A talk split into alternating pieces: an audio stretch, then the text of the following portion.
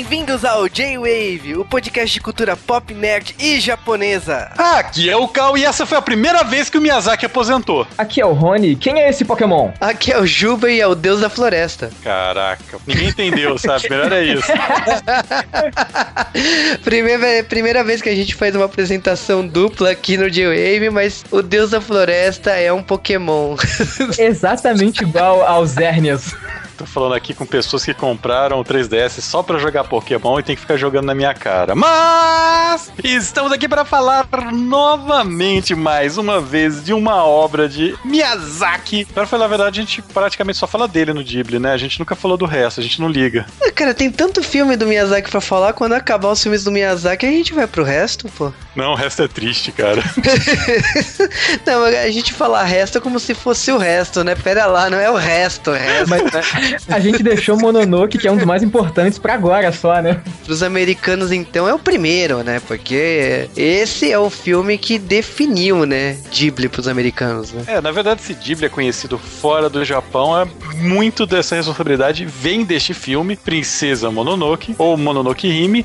Por que, que eles traduzem o Hime, mas não traduzem o Mononoke? Porque é bonito o Mononoke. Não, é.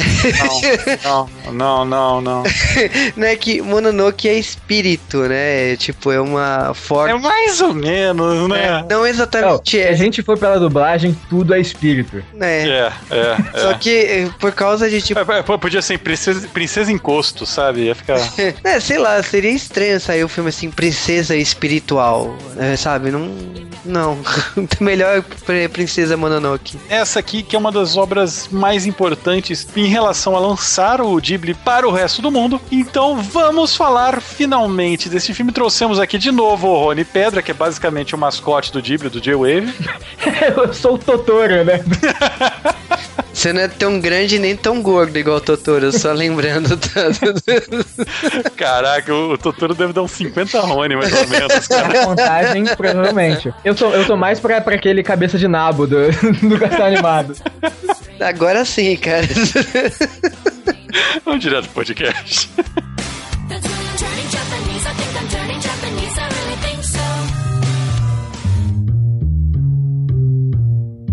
E antes de falar de Princesa Mononoke e de Ghibli e de Miyazaki e tudo mais, temos que falar para vocês mandarem e-mail para dewavecast.com.br. Também mande tweets lá para Dewavecast e comente, né? Porque os abraços do Dewave voltarão logo logo. E se você não ouviu os nossos correios, teve na semana passada porque você não ouviu. E descubra como eles serão lá. E voltando a Princesa Mononoke, temos que falar curiosidades de produção do filme filme, do diretor, do Ghibli e tudo mais, né? Como vocês sabem, a gente tem um selo aqui, né? Do estúdio Ghibli que a gente sempre aborda um filme do estúdio, né? E temos que, logicamente, falar da, de uma das maiores produções, ou pelo menos a primeira vez que Miyazaki fala que iria se aposentar. Eu acho que é mentira. Eu acho que ele já fala que ia se aposentar desde que a carreira começou. Mas realmente Miyazaki ele falou que ele já estava velho, né? Como Coringa. E ele achou que ele não conseguiria mais fazer filmes, né? Ele já estava cansado, não ia dar mais, ele estava com idade avançada, era hora dele se aposentar. Aliás, é um costume estranho no Japão, né? Às vezes os caras se aposentam no ápice da carreira. Será que é para não mostrar que, que vai depois ir o pior ou algo assim? É, eu acho que é para mostrar, tipo assim, né? Vamos, vamos tirar de cena antes que a coisa piore, né? Frank Miller, né? Beijo. Abraços do Frank Miller. Mas é, interessante que basicamente foi isso. Ele falou: olha, eu quero fazer um filme diferente, eu quero fazer um filme que não pareça com os meus outros filmes, eu quero fazer um filme de ação. Ele esqueceu que ele fez outros, mas tudo bem. a questão é que Precisa Mononoke começou a ser escrito, desenhado, pensado e tudo mais em, na, pelo menos nos meados dos anos 80, né? E ele começou a pensar, pensar, pensar e falou assim: ah, beleza, deixa ali do lado, se desenvolver vai, se não desenvolver fica na gaveta, né? Porque é assim que leva. E de repente ele começou assim, beleza, tô desenvolvendo a história aqui de uma garota, ela é vendida pelo pai, depois ela tenta voltar e tenta salvar o pai que é possuído por um espírito, o cara morre, não sei o que. Tipo, não, não gostei da história, guarda. Tipo, aí, tipo, volta. Então, tipo assim, a Sam, que é a personagem protagonista e Precisa Mononoke, ela teve uma versão nada a ver do que, que a gente conheceu. Mas ele começou esse projeto na década de 80, ele chegou a desenvolver várias artes de, dessa arte, inclusive o animal que ela interage é muito parecido com o Totoro, e de repente veio o Totoro. A impressão que eu tenho é que ele, todas as pseudo-ideias que ele foi tendo foram acabando sendo é, absorvidas por outras das obras que foram vindo no meio do caminho. Exatamente. Aí outra coisa que aconteceu foi o seguinte: ele chegou a desenvolver um projeto Caterpillar Bottle que é, é de um inseto e tal, e também não tem muitas ideias que ele tinha da Princesa Mononoke que ele desenvolveu e lançou o livro lá, beleza. Aí o que aconteceu? Ele continuou desenvolvendo cenas de voo, cenas não sei o que. Veio um clipe do Change Asuka e ele usou todas as ideias que ele teve do Princesa Mononoke para esse clipe. Aí ele falou assim: olha, de acordo com a circunstância, eu acho que isso aí foi em 1995, né? Pra você ver que começou lá nos anos 80. E aí chegou em 1995, ele usou todas essas ideias e ele falou assim: está na hora de rebutar. Tipo, a gente já usou tudo, não tem mais nada, o roteiro não foi pra frente, ok, zera. Zera, porque não vamos pegar nada do projeto original. E aí, tipo assim, a primeira coisa que ele pensou assim na reunião com a equipe dele, ele falou assim: olha, já que vamos zerar tudo, vamos se basear na ilha de Iaco a mesma ilha que a gente usou em Náusica, e vamos ali nos inspirar na história. Tanto que ele usa no Náusica bosque virgem da ilha de Iaco, né? E aqui ele decidiu usar outras coisas da, da região. E paralelo a isso, ele decidiu re revisitar o armário dele. Eu presumo que deve ter muitas ideias no armário dele. E ele tinha feito, escrito um livro em 1983 chamado A Jornada de Shuna. E a Jornada de Shuna, ele é um personagem que é exatamente igual o protagonista protagonista de Precisa Mononoke, que ele usa um animal, né, que se chama Yakuro, né, que também é um animal que o, o príncipe Ashitaka tá no filme. E, e, nesse caso, a história do filme era que ele partia da, da região que ele morava, ia pra região de Terra Nova, ele a, na intenção de ajudar as pessoas e tal, ele encontra um monge, ele resgata uma garota chamada Terra, e de repente no meio da aventura ali que ele luta e tal, ele perde a memória, e aí o final do filme acaba com a Terra, que é a garota que ele salvou, cuidando cuidando dele até o fim dos dias dele. É, é, essa história, assim, não tanto a história, talvez partes da história, mas o figurino, o visual, é tudo Princesa Mononoke. E bom, chega 1996, ele fala assim: agora vai. Eu vou aposentar.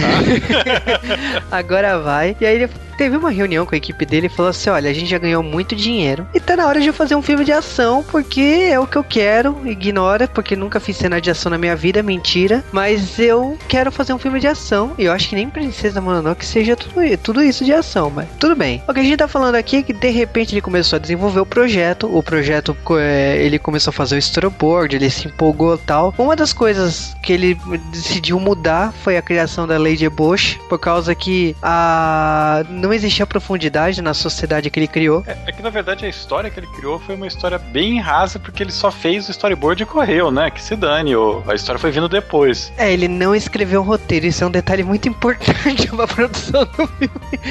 Foi outra coisa que ele falou assim: olha, cara, eu gosto do período que se passa o filme e tal, mas eu não gosto dessa ideia fantasiosa de samurais como tipo como se fosse a coisa mais importante da Terra. Tipo, ignora os sete samurais do Kurosawa porque porque eu duvido que a sociedade japonesa tenha sido daquele jeito. É, é o, vale lembrar que o Kurosawa ele foi um, um diretor de cinema, um autor muito influente, não só no Japão, ele foi o primeiro diretor do Japão a fazer filmes que iam influenciar o cinema direto de Hollywood. Todo o gênero de western foi pesadamente influenciado pelo gênero de samurais dele, que criava um samurai bem lendário, criava um samurai bem característico e também criava aquela figura do Ronin que parecia muito com os cowboys do Velho Oeste na visão romantizada dele. Só que o Kurosawa já teve a sua época e o Miyazaki queria mostrar dele, né? Ele queria mostrar a história não do ponto de vista do samurai, aquela figura nobre, cheia de, de lenda, e sim do povo perrapado. Exatamente, e tipo assim, ele decidiu focar a história dele nas minorias. É engraçado que, tipo assim, ele fez todo o storyboard, ele fez em duas partes, e aí chegou, tipo, a reunião de equipe de produção, produtores e tal, e olhava pro storyboard e falava, não vai dar não. Vai, três horas de filme, a protagonista não aparece nem nos 20 minutos iniciais do filme, não vai dar não. E o Miyazaki, ele falava assim, olha, cala tua boca, porque um bom filme a gente faz em duas horas o que a gente contaria em três. Então rolou um chupa geral. E aí ele falou assim: olha, é assim que se faz o filme. Ele continuou, ele principalmente assim, uma coisa que você percebe na produção desse filme é que ele tinha muitos projetos paralelos, ele tinha muitas coisas acontecendo ao mesmo tempo. Por exemplo, computação gráfica nesse filme. A gente tá falando de do, dos anos, na metade dos anos 90, que era uma coisa difícil, né? De trazer os efeitos especiais e casar a computação gráfica com uma animação tradicional. Então, tipo assim, ele trouxe é, muitas das cenas de ataque e, e, luta e tal. E é engraçado que assim, uma cena que durava 10 segundos, demorava 3 semanas, 4 semanas para poder fazer. Você lembra do, da, mais ou menos dessa época, uns anos depois, teve aquele é, Titan AI, né? O Titan AI no Brasil, que se gabava de ser o primeiro filme a ser feito em computação gráfica, apesar de ser animação. Sim, mentira, né? Mas, cara, é engraçado que assim, a, a mistura de técnicas é muito engraçado. Tem uma máquina lá no estúdio Ghibli que usava um cenário gigantesco e tipo eles usavam a, a, animação tradicional em cima desse cenário pintado e a máquina fazia o caminho do, da, da, animação. Então tipo é um enorme cenário estático né? E tinha cena que se usava oito células de animação ao mesmo tempo a ponto que tipo assim tinha que ser corrigido na computação gráfica depois para clarear porque era muitas e muitas camadas para ser filmado ao mesmo tempo. E logicamente assim a gente tá falando de muitas misturas de técnicas de animação e o Miyazaki ele é perfeccionista demais, a ponto de tipo assim, tinha cenas que ele, ele conversava com a pessoa lá que escolhia as cores, né? Que é uma parceira dele desde a época da Toei. E ele mostrava a, as cores e tal e falava assim: Não, não gostei, né? A, a Michio, né? A senhora que ajudava o Miyazaki, ela escolhia 1500 cores de acordo com o contexto histórico e tal. E ele falava: Não, pode refazer, não gostei. Ele, desde cor, animação, ele olhava todas as animações chave. Se não gostava, refazia do zero. Então ele foi muito chato, por quê? Porque que esse seria o último filme dele. E é engraçado que, paralelo a isso, a gente tava nos Estados Unidos aí com Corcunda de Notre Dame da Disney. Um Foi quando a Disney perdeu, né, cara? É, a Disney perdeu a mão. Eu acho que a Disney perdeu a mão desde Pocahontas, mas enfim. A... Quando eles lançaram Corcunda de Notre Dame, a... a equipe lá lançou o filme e os diretores acabaram indo fazer um intensivo, né, no Ghibli aí, ó, como se faz. E aí, eles assistiram parte da animação do Princesa Mononoke, eles conversaram com o diretor, trocaram experiências e tal. Mas, tipo, é isso a grande colaboração da Disney nesse filme. Aliás, o Ghibli ajudou muito mais a Disney nessa, né, nessas curiosidades do que o inverso. Mas o, é engraçado que, tipo, o filme foi andando, muitos problemas aconteceram. Principalmente, tipo assim, não gostamos do, do, do final de uma personagem, vamos lá fazer, vamos alterar Aí rola reunião de equipe. Vai sair assim? Não. Como que a gente faz? A gente vai adicionar 15 minutos a mais. Tá falando sério? 15 minutos a mais? Tipo, 15 minutos a mais significa mais 3 meses de trabalho. Miyazaki, tô nem aí, cara. Pode manter a equipe aí, vai trabalhar. Pode mandar cancelar o, o filme nos cinemas, porque eu não vou liberar esse filme de qualquer jeito. É meu último filme. Mentira. Mas o que, mas o que a gente tá falando aí é que Miyazaki, ele foi perfeccionista, ele mudou o final, ele fez de tudo possível. Chega ao ponto de, de, de durante a filmagem desse making off que ele fala assim: "Meu, o Ghibli pode ir para falência, mas essa porra vai sair". Não com essas palavras bonitas que nem eu falo, mas ele falou isso. E aí ele falou assim: "Vai sair, pode contratar animador extra". É uma coisa que tipo assim, o estúdio Ghibli tem a filosofia de só contratar gente mais especializada, mais habilitada, gente top, top, top de e que assim, não entraria qualquer um, mas o Princesa Mononoke deu tanto problema que eles tiveram que fazer vista grossa, teve que entrar animadores que não faziam parte do Ghibli, teve que correr com colorização, teve que correr com é, pintura digital, uma coisa que não Miyazaki nunca tinha utilizado. Teve que correr com muita coisa porque o filme tinha que sair, tinha que dar dinheiro. Porque o, é interessante que o estúdio, o estúdio Ghibli sempre deu dinheiro, mas chegou ao ponto de tipo assim, o Princesa Mononoke gastou tudo e mais um pouco. Então, é, chegou a hora da, do filme ser lançado sim. E é engraçado que tipo, o Miyazaki ele é muito chato a ponto de os dubladores terem acompanhado todo o processo de animação. Então, tipo, todas as cenas, o, o todas, praticamente toda semana, os, os dubladores da, do filme estavam lá para fazer alguma cena, alguma fala. E outra coisa muito importante assim na criação da trilha sonora. A gente sabe que o Miyazaki sempre usa o mesmo compositor, que é o Joe Hisashi. E o Joe Hisashi, ele, tipo assim, ele sempre cria a trilha sonora para atingir assim a pessoa sentir o máximo com o filme. Aqui ele fez diferente, ele decidiu, ele decidiu não, né? Ele e o Miyazaki fecharam um acordo que o, o filme só seria produzido de acordo com a, as anotações do Miyazaki e que ele colocaria tudo que ele sente de acordo com a história. Então, mesmo que o, compositor não, não tivesse acesso à história completa, não tivesse total noção do que estava acontecendo com o filme, ele tinha os sentimentos do Miyazaki. Então, é para ele era o que importava. Foi assim que ele produziu a trilha sonora. É engraçado que tipo assim, tem algumas cenas que ele produziu a trilha, ele achou rápido demais o, o Miyazaki. Ele pediu para a música ficar mais lenta, entre elas a música tema do filme. E toda a trilha sonora foi gravada em uma seda, né, no estúdio Avaco, que é o estúdio que o Hisashi usou para esse filme. E é engraçado que tipo assim, a, a trilha sonora é uma das trilhas sonoras mais tocantes e totalmente sentimentais e também tem uma identidade própria, porque por mais que seja o mesmo compositor, cada cada filme, cada produção aí tem uma marca, mas essa do Princesa Mononoke tem uma marca muito especial, muito diferente. É legal assim que o, o filme foi lançado, teve uma estreia aí em especial para 2.300 pessoas. O Princesa Mononoke, ele foi o maior faturamento do Japão em 1997, só foi surpreendido por Titanic, né, que infelizmente no mundo inteiro bateu recordes e no Japão não deu também, deu que Titanic bateu o Princesa Mononoke. Mas uh, uma das coisas mais importantes de falar do Princesa Mononoke nos anos 90 é que a importância dele é tão grande igual Neon Genesis Evangelion. Então, tipo, se você escolhe falar assim, qual, quais são os ícones do Japão nos anos 90, você pode apontar um filme e uma série de TV, que é o Princesa Mononoke como filme e o Evangelion como série de TV. Então, beleza, a gente tem muito a que falar do filme, então vamos direto para o podcast.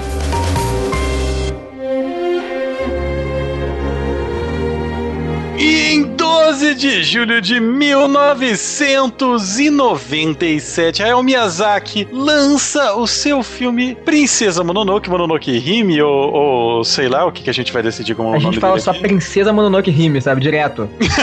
Parabéns, aí é gostoso, cara, de falar. Estamos falando aqui de talvez a primeira animação mais moderna do estúdio Ghibli. Ou não. É, a primeira animação é. Porque ela é velha, mas. ela é não. velha, mas ela é moderna. Só, só tem 20 anos que os caras estão fazendo ela antes disso. E ela já foi uma, uma animação que já foi lançada com essa, com essa ambição de vamos dominar o mundo. O que para mim foi basicamente uma releitura do Náutica, mas a gente vai falar disso num outro podcast. Esse filme é o Capitão Planeta do Ghibli. É, puta, mais ou menos, né, cara? Só uns 5 anos atrasado. Ah, anos é, 90. Só que o Capitão Planeta desse filme, ele é mal, cara.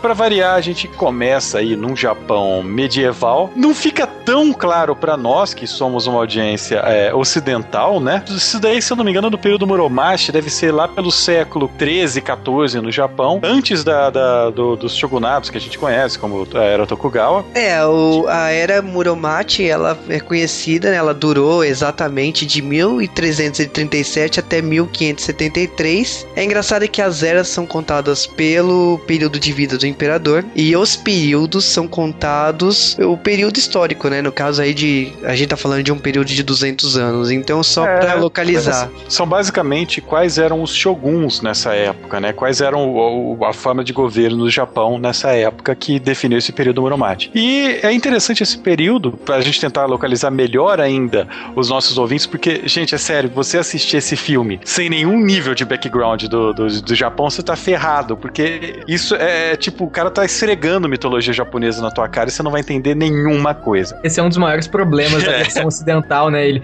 ele, ela foi simplificada demais para o público é, da, daqui. Que nessa época, no período Muromachi, o que estava acontecendo foi as primeiras tentativas de unificar o Japão, né? Você tem que lembrar que o Japão, além de ser um monte de, de ilhas, né? Essas ilhas elas são separadas em várias províncias, porque o Japão é bastante acidentado, era difícil você chegar de um lugar a lugar, então você acabava criando vários povoados isolados. E nesse período de tentar unificar o Japão, haviam vários povos que vamos considerar indígenas indígenas em relação ao povo japonês tradicional, como o povo Ainu ao norte, e um desses povos era o povo Emichi, era um povo que vivia ao norte da, da ilha de... Toho, na região de Tohoku, né, nas ilhas de Hokkaido lá na, no Japão. E então, é, basicamente eles falaram, cara, vamos, vamos pegar esse povo que já não existe mais, hoje em dia esse povo tá extinto, ele provavelmente foi absorvido ou exterminado. Tem muitas lendas japonesas falando de como eles acabaram, né, porque era um povo guerreiro, era um povo que tava mais em harmonia com a natureza, não sei o que. É meio que Asterix, né, se você parar pra pensar, né? É, é uma mistura de Asterix com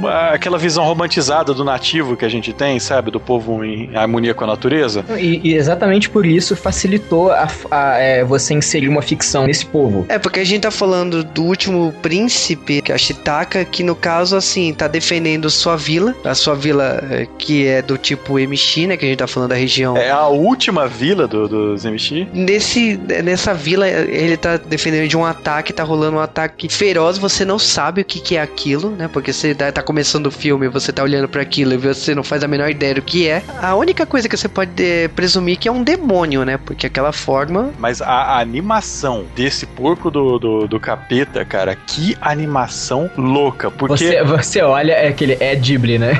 Não, é Ghibli, porque um, um, que ele se move como tudo do Ghibli, né, que é aquele negócio que a gente já falou, meio inseto, né, mas ele é composto de, parece, é, sanguessugas, a minha é, assim, é, é, a primeira coisa que eu, que eu, que eu percebi é, assim, realmente, é, são, é como se fossem sanguessugas mesmo. Ele é composto disso, só que isso é, funcionam como membros nele, é, é, é como se fosse uma, uma carapaça disso, né? É, é, um, é um bicho de várias patas, aí você não sabe o que, que é. Parece um inseto, literalmente. Você sabe que o príncipe ele tá lá com arco e flecha mirando nos olhos do, do o que seriam olhos, né, daquele bicho, a ponto de quando acerta um, o, aí que o bicho para e começa a mirar para tudo que é lado, né? E nessa hora que acerta o braço do príncipe, né? O príncipe ele tá tentando salvar uma das garotinhas, né, que era a irmã dele na vila. E então ele é muito importante esse plot, lembrar que ele tá salvando a irmã dele, porque isso nunca mais vai voltar no filme. Ele mata, mas ele acaba se sacrificando. Quando essas, é, por mais que ele, ele acaba destruindo esse monstro, esse monstro por dentro é o grande leitão da morte, né, um, é um javali infernal. O bicho morre e amaldiçoa eles todos, né? Ele falou: "Não, você quero que vocês sofram como eu sofri" e vai embora e a, você que tá assistindo não entende muito bem, né? E a gente já joga de cara com os anciões da vila falando que ele tem que ir, ele tá banido do vilarejo porque ele tá amaldiçoado e a única chance dele de não morrer como como a criatura lá morreu é procurar a região de onde veio ela, né? É, o que falou, é, foi falado para ele que assim, aquela, aquela criatura foi consumida pelo ódio, né? Então, como ele foi manchado por ela, é, ele tem que procurar é, reverter isso antes que ele também seja tomado pelo ódio e morra. E é interessante que é falado para ele que ele tem que. É, ele só vai conseguir achar uma saída se ele fizer essa saída sem o ódio é, cegando ele, né? Exatamente, por isso que tem que correr. Mas é engraçado algumas tradições dessa vila, né? Por exemplo, eles têm uma reunião lá, ele tem que sair da vila, né? Porque ele foi amaldiçoado. E ao mesmo tempo, tipo, eles estão. Eles não podem se despedir, tipo, ele foi um. Tipo, como se fosse uma ovelha negra, sabe? Ele tem que ir embora sem olhar para trás. É, basicamente assim, ah, beleza, você foi maculado, você. É, gente, nós só somos poucos aqui, você não pode chegar e, e estragar o resto, né, do, do povo. É, e é interessante porque as tradições Emichi, elas são praticamente desconhecidas. É, eles tinham uma forma de escrita também que é praticamente desconhecida ou foi destruída com o tempo. Então ele é um povo bem genérico, né? Ele acaba virando mais um povo de lenda do que um povo é, de verdade, por mais que eles tenham existido mesmo. É, fica, fica esse negócio, tipo, olha, você vai embora, nossa vila tá quase acabando, nós somos os últimos e provavelmente a gente não vai passar disso, porque você é o nosso último guerreiro, né? Além de ser o príncipe. Então, é, fica um negócio, tipo, é a morte dele, mas fica subentendido que é a morte da vila também, quando ele vai embora. Ao mesmo tempo, a irmã dele, ela fala, olha, não posso, não posso me despedir de você, eu sei que isso vai trazer grande azar pra vila, olha aí, de novo, falando que ninguém sai vivo disso daí, e dá uma adaga para ele, que era uma dela, né? Tipo um colarzinho com, com um canivete. É, é um cristalzinho, né? E aí começa a grande viagem do, do nosso príncipe, que ele vai tentar ir para a região de onde veio aquele, aquele javali. E o Ashitaka, ele é um personagem é, interessante porque ele tem cara de protagonista do Ghibli mesmo, né? Que é aquele personagem mais compenetrado, mais sério, apesar dele não ter as fraquezas que os outros protagonistas têm. É, ele, ele, ele é, é, o primeiro... herói, ele é bem um herói padrão né? Se você É. for parar- é, tipo assim, ele é bem, bem certinho. Por outro lado, se você parar pra pensar, ele é um dos raríssimos exemplos que o herói de uma história Ghibli é um homem. Cara, dá pra contar em uma mão os protagonistas. É, Não, dá pra contar em Ó. um dedo. Não, porque o último filme do, do Ghibli é um homem também, do Miyazaki. Então são dois. Basicamente, é, é estranho isso. Você vê ele, ele tentando sair dessa vila e ele acaba encontrando coisas diferentes, né? Como uma guerra. Eu tô andando, tropecei aqui com meu antílope numa guerra. Cara, é tipo você ter, ele tá- tem uma cena dele tomando banho, dele, dele andando lá e tal, e de repente ele entra num, num vilarejo, já tá tendo uma cena de ação, ele não sabe nada, de repente, tipo, o braço dele se mexe, ele já atira a flecha e pá, tipo, já voa os dois braços do cara junto, você fala, opa, É, aquele- essa força, né, desse, dessa mancha nele, tá, tá, o ódio tá dando mais força pra ele. Então, ele tá, fica, ele tá violento mesmo sem querer. Uma flechada dele arranca os dois braços de um cara, arranca a cabeça do outro. Eu não sei se, se isso quer dizer que ele tá violento ou se ele tá super forte, né? Parece que o braço dele, né, tá se tornando violento. Ó. Só que eu, eu quero lembrar todo mundo que ele pega a flecha, ele pega a flecha na mão, sabe? Então a gente é apresentado primeiro a essa guerra que a gente não sabe o que tá acontecendo, mas de novo, contexto histórico japonês, vamos lá, vamos ser chato. O Japão tá em guerra civil desde sempre. Cara, E- né- cara, nessa época o Japão tava em guerra sempre. Tipo, todas as províncias, todas as tribos, tudo tava em briga porque não existia um país. Então, tipo, tudo era motivo de, de bem guerra medieval mesmo, a gente precisa conseguir poder, aumentando os poderes e tal. E você não entende, né? Porque você é jogado de cara, mas para contexto japonês isso já estaria subentendido. E a gente é apresentado aí um, um personagem esquisito, né? Que é, eu digo na, na, na versão. Americana, no caso, Americana. a gente tá falando de Shigobo. Tipo, ele se apresenta como um monge andarilho, não sei o quê. Mas, de novo, é aquelas coisas de contexto cultural. A gente pensa em monge aqui, a gente pensa no cara que, que tá lá direto na- no, no, no- no, sei lá, no monastério e tal. Mas o contexto de monge pro Japão pode ser tão amplo, sabe? É um monge andarilho que tá buscando iluminação e vai passando por vilarejo, etc. É, bem mais uh, profundo. É, é, tem- mas tem muito mais coisa, sabe? Isso não significa nada, sabe? Só significa que ele fez alguns votos ou algo do tipo, mas nada na, na, pro personagem. E, e eu eu acho isso interessante porque o, o nosso protagonista ele tá tentando comprar comida, pagar com ouro, né? E esse monge vai lá ajudar ele. Olha só, o cara tá com ouro maciço aqui e tal. Ele notou algo de estranho, né, no personagem, pelo que eu vi. Vamos dizer também que, né, quando você tem um personagem que o braço dele se mexe Sozinho, né? O é, braço dele sozinho, é meio que visível, né? Que ele tem, que ele é especial, né? Mas eu acho engraçado que, tipo, quando ele aparece, a gente já também é apresentado a questão de o que ele tem que fazer. É, o, o, o Diego fala pra ele exatamente onde ele tem que ir, né? Ele fala, olha, você tem que você tem que procurar uma montanha, da onde vem esses espíritos e você precisa encontrar o espírito da montanha, né? O deus da montanha. É que em japonês é Shishigami, né? Então é um espírito que é a única forma da natureza de curar o que você tem nesse, né, nessa coisa aí no seu braço, né? É, que é a origem disso, né? É, e de novo aquele negócio, tipo, você não vira explicar nesse podcast shintoísmo, galera. Foi mal, tá?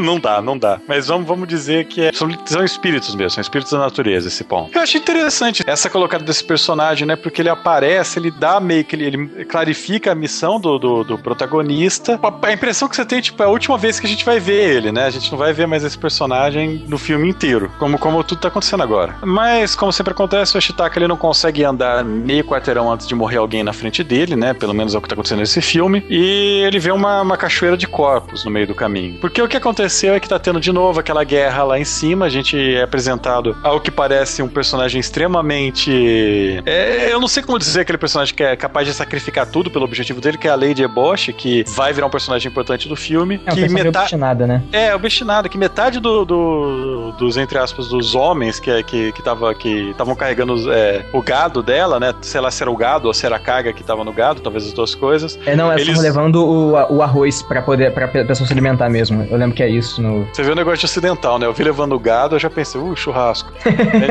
É, mas, cara, é, é, é, tipo, você vê que o personagem morre metade do pessoal que tá levando, que eles estão num, num, penhasco lá, e ela, não, não, que se for, os caras que caíram morreu, vão continuar andando. Não tem mimimi. Acho que tá que ele encontra algumas dessas pessoas, né, duas dessas pessoas, e ele não consegue falar, não, se tem uma chance de eu salvar, eu vou salvar. Não importa que eu, eu em si já tô com problema, né? Basicamente a ideia dele é em andando, ele encontra os espíritos da floresta e você vê que ele tem meio que um. um, um uma, uma, ligação, né, com, com isso, é, né? Os espíritos cara, cara, não, re, não rejeitam ele. Eu rejeitaria aqueles espíritos fácil, cara. Puta que pariu. Enderman do caralho, velho. E fica virando a cabecinha, tá maluco? Nossa. o problema é, é, é, aquele barulho de bater dente, sabe? Aquilo. Me, é um chocalho aquilo lá, cara. É uma sensação perturbadora, sabe? Mas eu acho que também, assim, quando aparecem esses espíritos, você não sabe ao certo se ele tá no caminho certo ou errado, né? Claro, ele acaba, ele acabam levando ele pro lugar certo, onde ele descobre que, que tem uma água lá com, com poderes miraculosos de cura, né? Eu acho que assim, eu acho que a água ela afetou ele, né? Tipo assim, conteve um pouco da, da, da maldição, porque seria uma água daquela floresta, sabe? Então ele, hum. tá, ele tá um pouco mais próximo do, do objetivo dele. Uma coisa foi assim, a floresta, os, os caras que ele tava carregando, eles estavam com muito medo de entrar na floresta. Eles tinham medo e tal, que eles iam se perder e tudo. Só que assim, a floresta não rejeitou o Ashtaka e inclusive quando ele tava carregando um, um dos caras nas costas, tipo, ele tá sentindo dificuldade, um, os, os espíritos eles simulam, sabe? Ele é, um carregando o outro para mostrar, tipo assim, olha só, a gente também consegue, tipo assim, vai, sabe? Eles dão um incentivo para ele poder continuar. Eles veem eles veem que o Ashitaka é um, é um bom, é uma boa pessoa. É, e uma coisa que eu acho interessante nessa cena, é principalmente o Rony, que talvez seja mais chato nisso que eu, a porcaria da animação muda 40 vezes em 3 minutos, cara. Muda e olha, ela piora tanto. Cara, não, é, é uma coisa que a gente costuma dizer do estúdio Ghibli, é que eles, normalmente eles têm animações lindas, a gente fez o Kiki recentemente no J-Wave, recentemente um ano atrás, a gente falava, não, não conseguia parar de falar, ó, cara, como a animação é bonita, como as cores são bonitas e não sei o que. O Mononoke, ele começa com uma animação linda, só que essa é uma animação muito inconstante, na minha opinião. Mesmo os fundos do Ghibli, que costumam ser, assim, uns panoramas lindos, você tem variação de um panorama super bonito, super detalhado, e depois uma animação a óleo mal feita. Mal feita não, né? Eu quero dizer mais simples. Bem mais simples do que, do que a gente tá acostumado a ver dele. E, e varia, isso, isso mudando o corte, sabe? Você tem um corte, tá coisa linda, outro corte não tá tão bonito. É, o um pedaço que, que, que ele mantém mais homogêneo em qualidade realmente é no início. Que assim, tá tudo num nível muito alto, você tem até cortes rápidos e a animação ainda tá boa. Porque às vezes o que, que eles fazem? Quando é uma, uma sequência ela tem muitos cortes, alguma coisa eles tentam cair a qualidade porque vai ser muito rápido. Só que no início a gente não tem isso. Depois, pro meio do. Assim, o filme, tanto que ele, o, o ritmo dele é mais lento.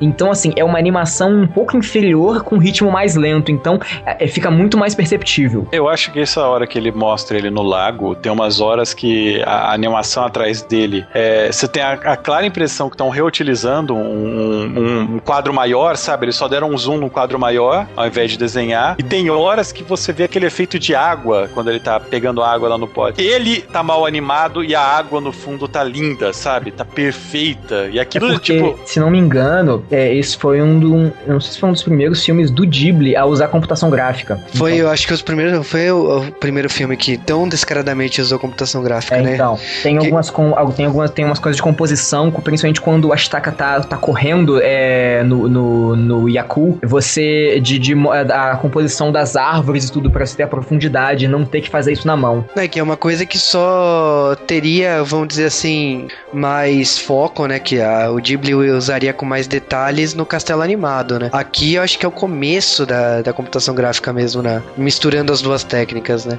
É, mas no, no, no castelo animado, para mim, o, a coisa ficou tão exagerada, sabe? Que é lindo, maravilhoso, mas você só consegue olhar para as partes se mexendo, você não consegue prestar atenção no resto do filme. e esse começo também a gente é apresentado ao um primeiro vilarejo, né? Que é o vilarejo de onde vieram esses dois personagens que o, que o Ashtaka salvou, que são personagens que não têm relevância alguma mesmo. Um deles até tem uma semi-relevância, né? Mas o outro nunca mais se ouve falar. E é um vilarejo interessante que é um vilarejo na, aos pés de uma montanha e o que eles estão fazendo é colher, eles é, desflorestaram o morro que tinha ao pé da montanha para colher a limalha de ferro nesse morro. Então você vê que é um problema bem japonês mesmo, né, cara? Porque Japão não, não, não tinha minas de ferro decentes, é, né? Pois é, o minério japonês é uma bosta, né? Então eles, eles fazem, é, trabalham com metal, o que, o, tudo que eles encontram, né? Então eles têm que desmatar e, e ferrar bastante ali o, o entorno. A gente tá falando também de uma. do vilarejo ali da Lady Bush que vivem da guerra, né? Por causa que tudo ali é construído para construção, para com foco em armas, né? É, mas eu acho muito interessante esse vilarejo, porque, tipo, se fosse um filme da Disney, a, até esse momento a gente sabe que ele é o herói, e, isso, tipo, a gente mostra o vilarejo que a gente já viu que ela, que ela é uma pessoa que, que ela, ela vai fazer o que, que ela precisa fazer para conseguir os objetivos dela, e você pensa, tipo, ela é a vilã do filme, é óbvio. É, que teria músicas, e é, as, as garotas não, trabalha, não teriam trabalhado no prostíbulo, né? Que é uma coisa é, que. Mas aí você escuta a história desse vilarejo, e você vê que, tipo, essa região é uma região que, que ninguém ligava para esse lugar, era a terra de ninguém. Ela conseguiu convencer um bando de, de, de meretrizes. De é, de meretrizes, são um bando de, de, de mineiro pé rapado pra ir trabalhar. Ela, ela emprega leprosos, né, pra, pra trabalhar também. Então ela pega párias da sociedade japonesa para fazer isso. Então, tipo, é uma coisa que, que pra, é, tipo, é, é, algo extremamente estranho. E é um, a líder é uma mulher, sabe? Não, e se tipo você for para pensar, tipo assim, é, ela não tá errada nisso, porque, tipo assim, ela tá dando até uma oportunidade a pessoas que não teriam outra chance é, na sociedade mas, atual. Mas é, e, e, não, mas eu não, eu não digo que tá errada. Ela é a única pessoa que tá dando eles essa oportunidade, certo? Eu volto a dizer que no caso, tipo, é Japão medieval, uma mulher liderando, sabe? É muito. Já é tudo muito, muito, sei lá, diferente nessa vila. E, e então você olha, cara, ela não. Ela, eu não posso falar que eles são os vilões porque eles estão tentando sobreviver, que sabe? Que de nisso, né? É, e você conhece, você vê as pessoas que moram nesse vilarejo, elas são pessoas normais, que, que elas não são malvadas, elas são pessoas, sabe? Até a própria, até a própria Bosch, sabe? Ela não é ruim, ela só quer com o objetivo dela, que ela, ela quer o quê? Ela quer que prospere é, esse vilarejo dela. É, mas é que, tipo, existe formas e formas, lógico que, tipo, não, a gente... ela, ela quer, ela quer, depois ela acaba querendo dominar, né, tipo, as coisas, né? Isso que eu, que eu acho que é um problema. É que eu falo assim, existe formas e formas uh, de se interpretar o que ela tá fazendo. Como o Miyazaki é defensor da natureza e tudo mais, ele transforma ela numa vilã. Mas... Se você, se fosse um outro diretor que não abordasse dessa forma, ela não seria uma vilã. Mas mesmo virando vilã, é, eu não consigo falar que, ela, que o que ela fez foi malvado. Porque ela pegou um monte de pessoa é, desajustada e deu uma vida para ele, sabe? Um monte de pessoa que não teria oportunidade nenhuma e deu uma oportunidade de, de sei lá, de viver. Eu, eu, eu não acho isso. E você conhece essas pessoas, você vê que os caras são os pobres coitados que moram com ela, eles não são malvados. Por isso que eu acho que é difícil falar que ela é o vilão do filme. Mas eu acho que essa é a graça de a gente estar tá falando de um filme japonês, porque num filme americano é tão direto ao ponto que não teria essa nuance. Tem todo, tem todo esse lance, a gente também conhece meio que o terceiro lado do filme logo depois disso, né? Que ele já tinha visto a, a personagem que dá o nome ao filme, né? Que é, é a Sam, que é a princesa dos espíritos, entre aspas. Logo no, no, na hora que ele tá resgatando os caras, ele vê uma menina com uns cachorrão gigante, ele fala oi pra ela, ela manda, ela manda ele a merda. E, e aí ele vê de novo, ele, eles explicam que, tipo, ela uma menina que foi criada por lobos, ela é o Mogli do mal, né? E tá vindo foder a vila. E ela tá vindo atacar a vila justamente para matar a Eboshi, para acabar, porque eles estão é, destruindo ela a é, floresta. É, sim, ela é a líder, né? Se, se não tiver ela. Mas a gente tá falando também assim, no caso, ela, eles sofrem um ataque, né, dela, mas a, a chegada dela fica aquela coisa. Você, você fica no lar de quem? Porque você tá assistindo o filme e até o momento, tipo, a gente tá na mesma posição que o Ashitaka, né? A é, gente não enxerga, tá enxergando tudo pelos olhos dele, né? A gente não sabe se o Ashitaka, é, que lado que ele vai assumir, por mais que o pôster do filme entregue, mas a gente não sabe que lado que é, é o certo. Mas assim, até agora o Ashitaka, ele não assume lado nenhum, né? Ele é totalmente neutro, ele só quer que acabe o conflito. É, mas é até por isso que ele tá olhando todos os lados, que ele, ele sabe que todo mundo tá guerreando, mas ele a Ebote pergunta se ele qual lado que ele é, ele fala, ó, eu tô aqui simplesmente porque eu quero conhecer todos os lados e ter uma visão da situação sem estar tá suja por ódio, né? O, o, que é certíssimo, né, para qualquer situação, você analisar um problema, né? Você tem, tem, tem do, do, é, duas, é, sei lá, dois lados brigando, você a, enxergar todos os lados para poder é, visualizar o problema. É, e aí eu, eu, de novo, eu falo que eu volto o grande problema desse filme em relação à animação, que você tem uma perseguição com, com, com a Sam no telhado, um, o jeito que ela corre eu achei muito legal, que ela baixa a cabeça, ela parece mesmo um animal, né? Sim, até, até a, a, a, assim, aquele, aquele pelo, né? Aquela máscara, né? Ela fica realmente parecendo algo é, sobrenatural. Só que ela só corre assim quando ela tá com uma máscara no rosto. Quando ela tira a máscara, ela volta a correr como um, sei lá, um ninja, né? Uma coisa que eu acho da animação que, que ferra pra caramba é que essa animação dela é linda, a perseguição, a cena é linda, do, pulando do, do telhado, a câmera seguindo e tal. E aí depois ela vai lutar com a Ebosh e fica uma câmera totalmente meh, sabe? Animação tipo Dragon Ball, cara. É, é, é, sei lá, é uma coisa que me desanimou nesse filme. Foi realmente isso. Você ter essa mudança de qualidade, essa degradação, por mais que você tenha, sei lá, é, snapshots de animação foda, você tem uma, uma grande parte que não é tão boa. Mas uh, só falando aqui dessa luta, é engraçado que, tipo assim, o Ashitaka, ele, ele depois que a, a máscara da. da uh, dir, diremos assim, a outra personagem que eu considero protagonista, a máscara dela explode, ela cai desmaiada e tal, é quando o, o Ashitaka percebe assim, então eu tenho que ajudar ela, né? Porque ela tá sozinha, derrotada ali no chão. Quando ele ajuda, ela já levanta furiosa, como se fosse uma fera mesmo da floresta, que é o que ela é, e ela já de, decide ir pra cima da Lady Eboshi. E ela pega a faca e tem uma cena de luta dela com a, lutando com a faca com a espada da, da Lady Eboshi, né? É, tem uma hora que ele, ele afasta as duas, né? Com, com o superpoder Jedi dele. e é engraçado que a Sam morde a, o braço dele, né? Pra tentar soltar. É como um cachorro mesmo. É, mas logo ela desmaia, ele já pega ela nas costas. E tipo assim, no momento que ele decidiu ajudar ela, a vila não deseja mais ele ali. Então, tipo, ele sabe que tem que cair fora. Só que, tipo assim, cair fora não significa que ele vai pro outro lado também. Porque, tipo, tem uns lobos esperando ela do lado de fora. Porque a gente sabe que, tipo, eles não estão nada felizes com a chegada do Ashitaka, né? Que ele é um, ele é um humano. Pois é, e o Ashitaka ele só quer colocar, levar ela pra um lugar seguro, né? Ele, ele tá cagando pra lobo. É, enquanto ele tá tentando fugir com ela, ele acaba tomando um tiro, que, que é meio que um acidente, né? É, porque ele tava sendo ameaçado pelo pessoal do, do vilarejo, mas é, eles, eles não querem ferir ele, porque ele é uma, eles sabem que, ele, é, que o Ashitaka é uma boa pessoa. Eles, eles conviveram com ele um pouquinho, né? É, mas acabou que ele tem um, tem um disparo e aí e um, sei lá, aquela bola de, de sinuca atravessa o peito dele. É, os lobos tentam matar ele, né? Não, os lobos já, já dão umas mordidas na cara dele, tipo, já.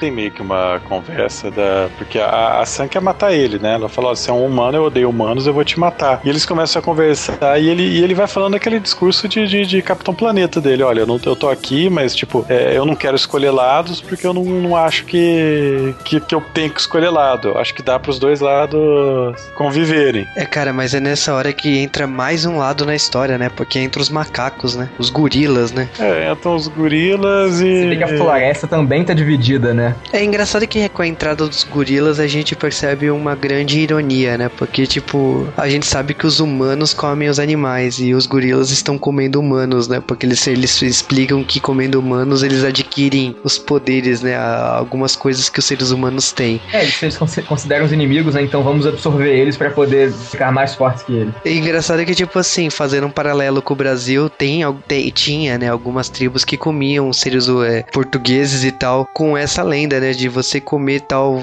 tal pessoa, você adquiria as habilidades é, dessa pessoa. É, mas a, mas a Sam ia deixar o Ashtaka morrer de qualquer maneira. Só que aí ele usa o chaveco divino, né, cara? Ele, ela tá, tipo, ele tá lá quase morrendo e tal, e ele fala que quer falar uma coisa pra ela e fala que ela é bonita, manja. Aí, aí estremeceu ela.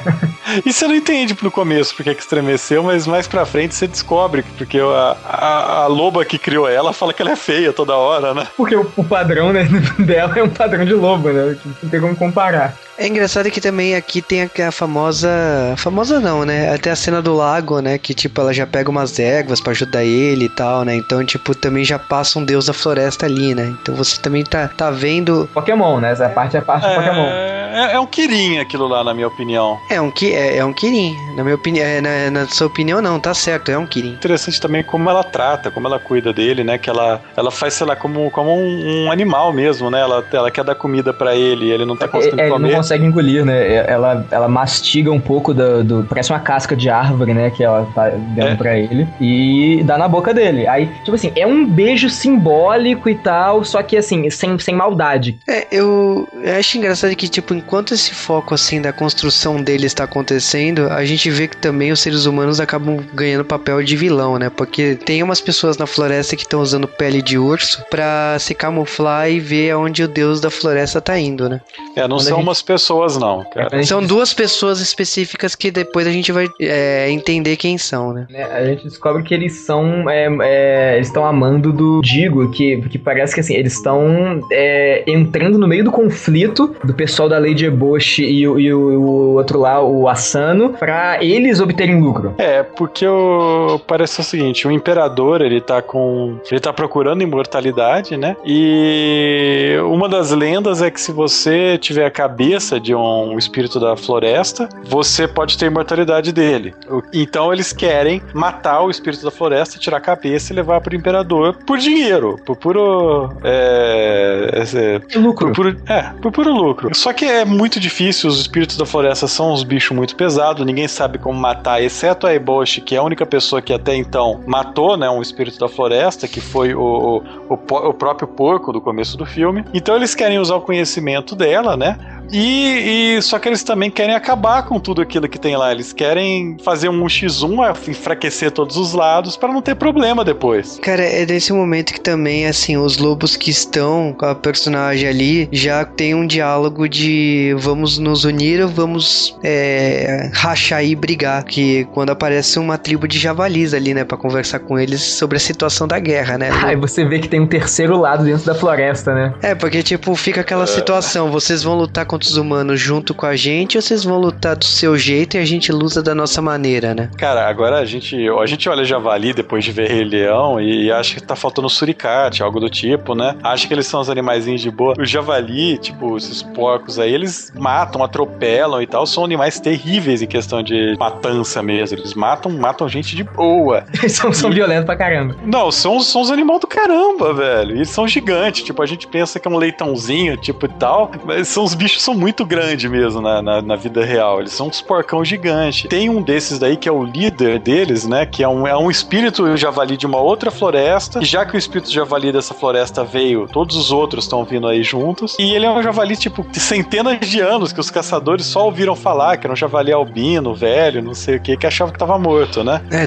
que durou séculos, ele é cego, totalmente debilitado e ele confia na sua tribo, né? Então aonde a sua tribo for, E, ele. e um, um dos motivos dele, ele, dele querer guerra também é porque quando é, aquele javali que a, gente, que a gente teve no início do filme, ele foi morto, né? Então ele, ele quer a vingança dele também. É, ele tem. Ele quer mais vingança pelo fato dele ter sido demonizado, né? De tipo, ele ter pego uma infecção terrível por causa da, da arma que a Eboshi usou, né? As, as balas. E isso ter transformado ele num demônio. Então, pra ele é uma vergonha, né? Terrível um bicho ter feito É, isso. Ele quer uma- se tornado impuro, né? Então ele quer a vingança das vinganças nessa hora do filme. Então você tem aí, sei lá, são quantos lados que a gente tem? Olha, a gente tem na floresta. A floresta tem até agora são três lados, se parar pra pensar, né? É, cara, a gente tem os lobos, a gente tem o. Os javali, macacos, tem os os macacos. Aí fora da floresta, você tem a vila, você tem o Shogun, o Shogun não, você tem o Daimyo que tá querendo a vila, você tem o e o, e o monge e seus das seclas, né? Aí tem o Deus que tá Eu acho cagando pra Taka tudo isso. Tá, por enquanto tá solto. É, então tipo tem que seis, sete lados nesse filme, sabe? Pra mais. É, é- no mínimo é um dado. É, É, porque- e, e é todo mundo por interesse, sabe? Ninguém tá fazendo o que tá fazendo por maldade, sabe? Eles querem sobreviver, no geral. Exceto o monge, que é um filho da puta. Cara, é que também a gente, tá na, a gente tá numa situação que é o seguinte: os humanos aqui chegam numa parte, ah, principalmente da vila da, da Lady Eboshi, que você não sabe o que tá acontecendo, sabe? Eles querem matar a natureza, eles querem destruir ali porque a vila precisa crescer, a vila precisa de mais material, a vila precisa de mais coisas. Então, tipo assim, é como se eles não precisassem da, da natureza em si, eles precisassem do material que tem ali em volta. Então, eles precisam desmatar, eles precisam disso. Então, acaba a trama se direcionando a uma, uma rixa entre a natureza e a, e a Lady Eboshi, né? A gente vê os lados da natureza, mas a gente não sabe como que é, eles irão reagir a ponto assim, será que a natureza tá certa ou tá errada de lutar contra os humanos, né? Na verdade, eles estão certos, né? De querer reconquistar o espaço que eles sempre tiveram, né? Nesse meio tempo, os lobos falam pra Chitaka que, ó, por mais que a Sam tenha te salvado e tal, você não é bem-vindo aqui, os humanos não são bem-vindos na floresta, então quando amanhecer você vai embora, e se não for, a gente vai te matar. E o Javali fala a mesma coisa, ele fala, não, eu reconheço que você não é... É mal. Não é o vilão, é, não é, você não é mal, mas se eu te ver de novo, eu vou te matar. O que é, o que é uma de boa, né? Porque o cara é cego, então não vai ver ele de novo, mas... É... O humor afrodescendente. e, e, e a, a Sam, ela meio que tá, sei lá, parece que ela tá rolando alguma coisa entre ela e o Astaka, mas é, ela ainda, tipo, tá do lado dos cães, né? É, e ela também ela não sabe. Não saberia dizer isso, porque ela não tem tanto contato com o humano assim, né? Ela não sabe o que ela tá sentindo direito. E aí começa o, o rolo total do, do, do final do filme. Cara, eu, eu acho interessante você ter comentado isso, que, tipo assim, o rolo final do filme começa na metade e vai até o final. E esse é um dos problemas de ritmo do filme. É, então, eu acho que é o mesmo problema que eu falei em filmes como Transformers, como o, o terceiro Batman, que a cena final começa na metade do filme e ela vai se arrastando até o final do filme. Essa cena final, é- ela é um setup de várias. Todas essas facções estão uma contra as outras, exceto os macacos que não estão em lugar nenhum a ser vistos. O que acontece basicamente? Os javalis resolvem atacar o pessoal da cidade, da, da vila, porque por questão de vingança. Os homens do Digo, eles estão comandando uma parte dos homens da vila, já preparando para isso, já preparando esse ataque, porque eles estavam é, de espião observando. E eles estão usando armamento pesado, eles estão usando granadas e todo tipo de coisa. Ao mesmo tempo, já que a vila está sem defesa porque os homens saíram junto com o Mesugiro, o que acontece é que o Asano, que é o, que é o daimyo da região, ele resolve atacar a vila que está desprotegida. Nesse meio tempo, os lobos resolvem ir tentar parar os javalis, porque os javalis vão para uma armadilha. E nesse meio tempo, o Ashitaka tá indo tentar salvar todo mundo. Cara, o que acontece é que os javalis se fuderam de uma forma épica, né? Porque Minas, né? E granadas. E os humanos, mais uma vez, assumindo o papel totalmente de vilão da trama. Eles acabam usando a pele dos, do, do javalis, né? Como, como camuflagem, engana, enganando o próprio Deus, né? Mas são todos os homens do Digo, reparem isso daí, que toda hora que E é tendo essa- justamente, eu acho que quem, quem é realmente mal nesse filme são, é são os homens do Digo. É quem realmente está contra todos os outros e visando somente o seu, o seu, o seu lucro, né? Então, é, eles realmente, eles vão, usam as peles do, do, do, dos javalis, se camuflam pelo, por causa do cheiro, né? Do sangue deles, principalmente. E, e eles vão invadindo a floresta até se aproximar o, o, é, o máximo do, do deus da floresta. Eu acho que nesse momento é a grande redenção da Lady Eboshi, porque os homens conversam entre si e eles falam assim: olha, um deus precisa ser morto e a gente não tem como matá-lo, porque nenhum aqui é capaz de matar um deus, tirando a Lady Eboshi. Então a gente vai deixar essa mulher, eles falam de uma forma bem machista mesmo. Eles falam que a gente vai deixar essa mulher porque ela consegue isso. Depois que ela que depois que o deus for morto, dane-se ela. A gente pega a vila, destrói o que ela construiu, mata ela, faz alguma coisa com ela. Isso é o de menos. O que a gente precisa dela é pra matar o deus. É, mas é, você vê, você vê como é que a Lady Bush, ela nesse momento, ela tá aí. O que ela quer fazer é o seguinte: ela fez um acordo com o, o, o Digo que é se ele, se ela der a cabeça do Deus pra ele, ele que é um, um- um mercenário do Imperador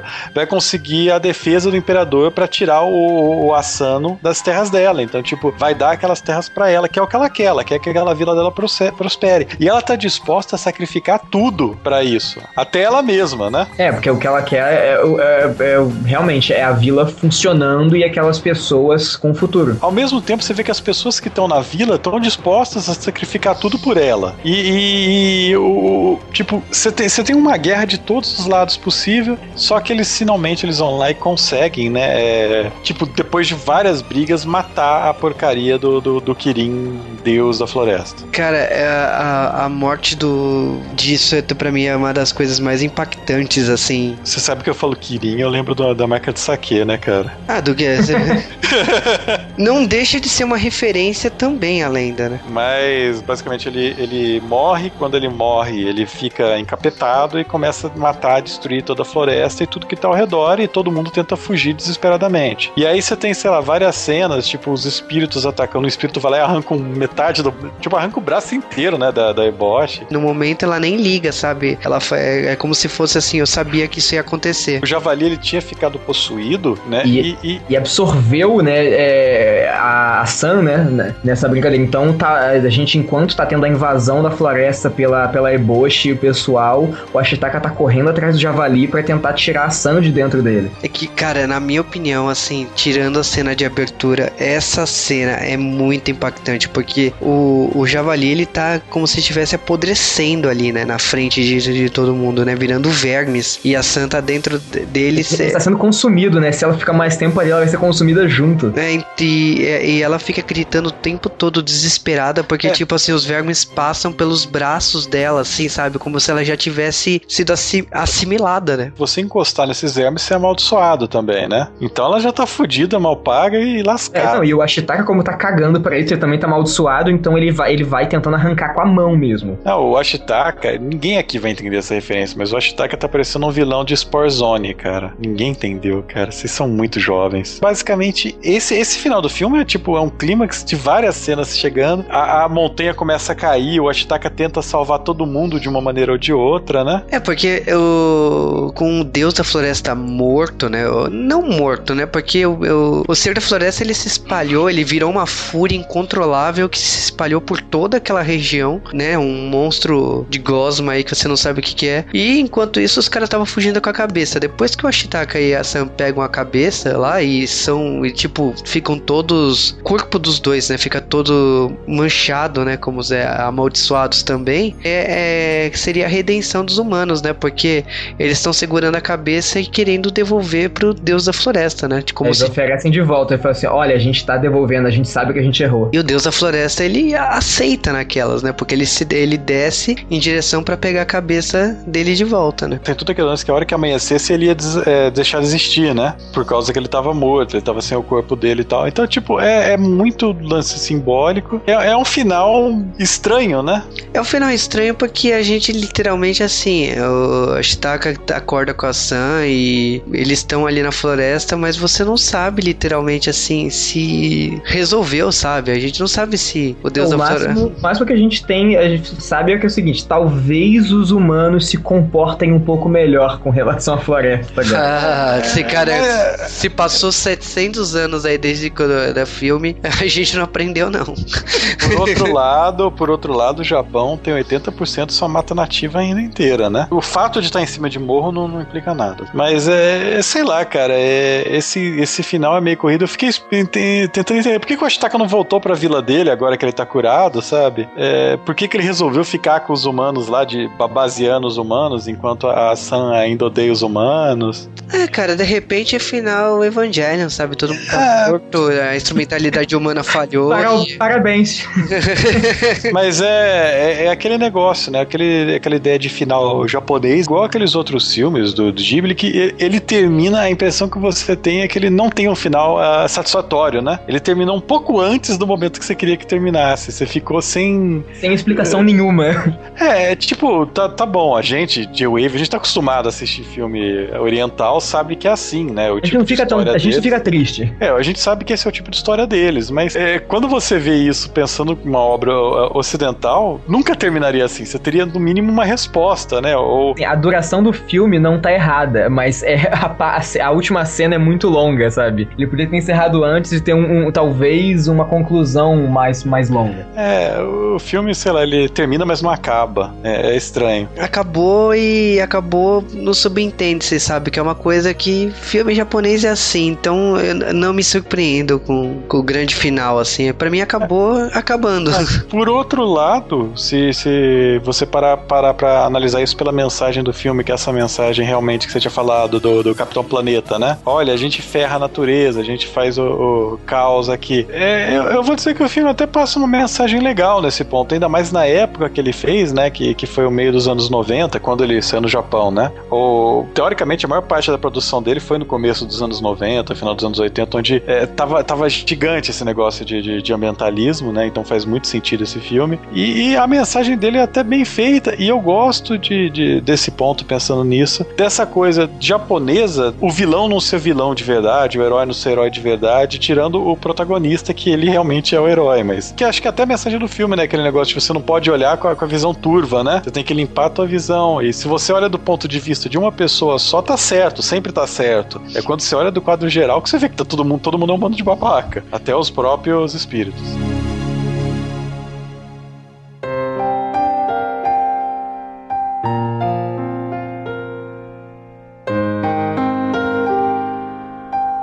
Mononoke Hime, ou Princesa Mononoke, ou Princesa dos Espíritos, ou algo assim, é, era um filme que eu assisti esse filme várias vezes já, sei lá, quando, na época que eu e também o Juba, a gente tava começando com esse negócio de assistir animação japonesa, lá no final dos anos 90, né, fazer o quê? Quando a gente tinha pouquíssimas obras vindo direto do Japão, essa foi uma das primeiras obras que foi fácil de se adquirir, e ela é uma obra muito bonita, se você comparar com o que tinha na época, eu não sei se ela é tão bonita comparado com o, o que a gente tá esperando do Ghibli normalmente. Os principais problemas dela são em relação ao ritmo, que o ritmo, o ritmo e a animação, ele sofre exatamente o mesmo problema. Tem hora que tá rápido demais, tem hora que tá muito bem feito, tá muito perfeito e tal, e logo em seguida você tem algo que não tá legal. Eu, eu, eu acho que o roteiro foi até legal, eu, go, eu gosto desse tipo de, de história que fica é, um pouco vago. Como eu gosto muito de história do Japão e tinha estudado, é, eu, eu peguei bastante das referências que eles fazem ao Japão medieval. Não sei se isso, para quem não conhece a referência, fica tão legal. Se você assistir isso como um americano, né, como versão americana desse filme, que eles tiram todas essas referências e fazem virar um filme de fantasia genérico, eu acho que você perde mais da metade do filme. Sério, tenta estudar um pouquinho, ler alguma coisa sobre esse período do Japão, sobre um pouco da, da cultura japonesa, que isso vai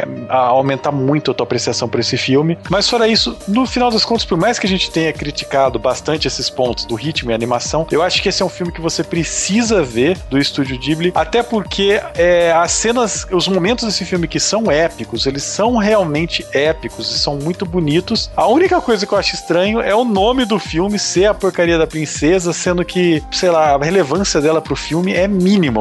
Eles colocaram porque o Ghibli precisa ter um protagonista feminino, né? A lá Disney, a gente precisa ter uma princesa Ghibli. Foi a primeira vez que eu assisti é, Princesa Mononoke, eu gostei pra caramba. Eu, assim, do Ghibli, eu acho que é um dos que eu mais gostei mesmo. Apesar dele ter esses problemas, assim, é, a história é excelente, mas a forma com que ela é contada, que, pra, é, que é o, é o, problemático, talvez até pela nossa cabeça de, de, de, estar acostumado com narrativas um pouco mais aceleradas, um pouco mais diretas, é, o filme ele, ele tem um, um, umas quedas, né, na, na, minha opinião. Seria, seria talvez um problema de direção e não de roteiro. É, ele, ele, oscila entre esses momentos que a animação é muito boa e depois ele, é, é apenas acima da média Ainda mais se você comparar com obras mais, é, mais recentes do Ghibli, em que tudo é, é, extremamente caprichado, tudo é muito detalhado. Uma coisa que eu gosto muito são a, algumas nuances de, de movimentação. É, a gente tem isso principalmente no começo, sabe? De, são coisas que realmente uma pessoa faria, sabe? Como ela reage, como, como ela, ela olha por uma coisa, como, é, como ele, troca é,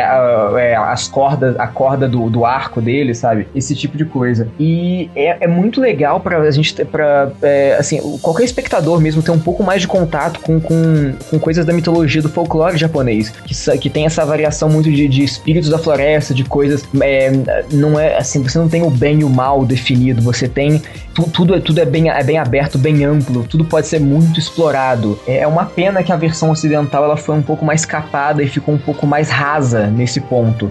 Mas é. Realmente, todos os personagens eles são, eles são muito humanos, inclusive os espíritos da floresta. Então, se, é, se tirando o Ashitaka, o Ashitaka, ele, ele, ele, ele eu diria que ele, ele, é o fio condutor disso. Mas é justamente ele foge do, do, do, do, dos outros, do padrão dos outros personagens, mas ele é o que faz isso funcionar funcionar. Eu acho que o Ashitaka é o personagem de anime mais coerente que eu vi até hoje, cara. Porque ele é a única pessoa sensata que eu vi num anime até hoje, Sim. nesse nível, sabe? mas você vê, ele, ele, é muito diferente dos outros personagens, mas e exatamente por isso que a história é. Eu não sei, eu não sei ele é personagem ocidental, sabe, na minha cabeça. Não, ele, ele é herói clássico. É, e, e, no Japão você não tem isso. Por isso que ele parece tão é, coerente, né? Faz sentido o que ele pensa. Eu faria isso. Bom, antes de falar de A Princesa Mononoke, assim, eu, eu adoro Ghibli, com, é, a maioria das obras, do Miyazaki principalmente. E assim, falando desse caso especificamente, eu falo que assim, é um filme que você, antes de mais nada, eu, eu cresci numa época que é, você falava muito desse filme, mas não existia formas de assistir. Então, muito tempo se falava ah, a obra máxima do Ghibli, não sei o que, e não tinha nem forma de assistir as animações antigas do Ghibli, né, naquela época, né? Porque importar era difícil, assistir de não, não dava, VHS, né? né? Não, a única coisa que tinha no Brasil do, do Ghibli era Totoro em VHS que você tinha que procurar em sebo em uma locadora velha, porque não tinha obras do Ghibli aqui no Brasil, né? E tinha Kiki na, na no canal da Disney, né? Então, tipo, só quando veio essa obra, assim, veio com uma expectativa muito grande. Então, quando eu assisti com áudio em japonês e tal, chegou a passar em muitos festivais e em muitas, em, em muitas exibições aqui em São Paulo. É uma obra pesada, é uma obra densa, não é uma obra fácil para de assistir em japonês. E eu, assim, depois tem toda aquela polêmica da dublagem encomendada da Disney. A gente falou isso no bloco de curiosidades, depois, se vocês não lembram. Mas a, a questão é que, tipo, quando você assiste dublado, dá uma sensação tão mais leve, de tão mais simples, de tão simplificado, que você acha que você tá perdendo nuance se você assistiu em japonês e do, eu, dublado. Eu acho que é mais do que nuance, cara. Eu tenho a impressão que você perdeu muita coisa, que o filme, o filme fica ruim se você. O back, você perde muito do background dele. Eu, eu, não, eu, eu acho o seguinte: você sai de um filme que é um filme muito bom para um filme ruim ruim por uma mudança de, de, de tradução. Aí é o New Gamer, né? O que é uma coisa que. que é, não é New Gamer. É. Tá escrevendo Batman de novo, New Gamer, é isso? Cara, já não posso falar nada. Tem roteirista da DC que adaptou Battle Royale nos Estados Unidos e transformou aquilo em um, um reality show de rádio. Então, não. É, é, Princesa Mononoke é um filme que eu gosto particularmente, eu gosto, eu gosto bastante. A dublagem é competente, como o áudio em japonês é muito bom, mas eu acho que assim, independente da forma, assista das duas formas, porque são duas obras totalmente diferentes. E eu acho que, na minha opinião, assim, não é a obra máxima do Ghibli. Eu acho que até para uma obra do Miyazaki é uma obra bastante comercial, eu diria. Tipo, ela, ela tem muito, muita cena de ação, muitas coisas que remete a animes daquela época, coisa. Tudo bem, é superior porque é Ghibli, mas existem outras obras que no, na, minha, no, na minha opinião, assim, totalmente pessoal, eu acho melhor do Ghibli. Princesa Mononoke é uma obra belíssima, é, para mim é um dos auges aí do Miyazaki. É, é o auge no sentido assim, então, eu tô me aposentando, mas acabou que ele não se aposentou, né? Então, acho que acabou virando uma, uma tática de marketing, né? Então, vou me aposentar e dar aqueles picos de audiência absurdo, né? Porque é o último filme do Miyazaki, né? Tem filmes que, sinceramente, assim, depois do Princesa Mononoke, que foram superiores. Eu considero Castelo Animado um filme superior. Eu, só que, tipo, tem outras obras que não foi tudo isso, como Ponyo, né? É, mas é, eu, se você gosta, assim, de animação mais, mais recente, né, e se você, é, perdão a blasfêmia, se você gosta de animação até americana, e, e essa animação específica, Princesa Mononoke, ela influenciou grosseiramente a série do Avatar. Mas é, é grosseiro o nível de influência, tipo, até personagem é parecido, sabe? Não, cara, é, acho que Princesa Mononoke inspirou muitas coisas, entre elas Avatar. Só que, convenhamos, né?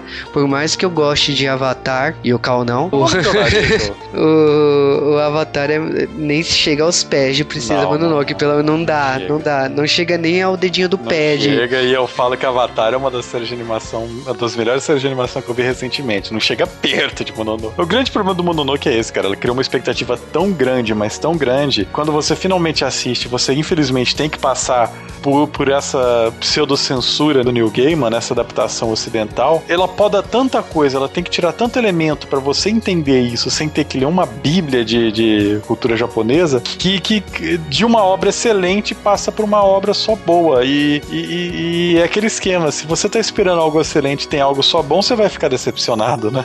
Mas eu acho que assim, se é um conselho para ouvinte do Joe evitar, você ouviu o podcast e não assistiu Princesa Mononoke, se você existe e tá aqui, um conselho é que você assista Princesa Mononoke sem expectativa nenhuma. Eu acho que se você entrar no filme sem saber que é Ghibli, sem saber que é Miyazaki, sem saber nada disso, com certeza. Eu pode... acho que dá para aproveitar agora que vai ser relançado é, e, e, e, ver com as duas versões. E se puder, assistir com a dublada primeiro, porque para você, assim, não, não é assistir a pior versão, é assistir a versão mais simples primeiro e depois você ter é, é, essa outra bagagem. É, o que a gente compara muito com Sakura Card Captor, né? Que tem uma história principal e tem as nuances, tem outros subintentes, outros plots paralelos ali para quem assiste na segunda, terceira, quarta vez ou quem presta muita atenção, nota logo na primeira vez. Eu acho que Princesa Mononoke, se você assistir dublado primeiro, depois assistir legendado, você vai aproveitar muito mais.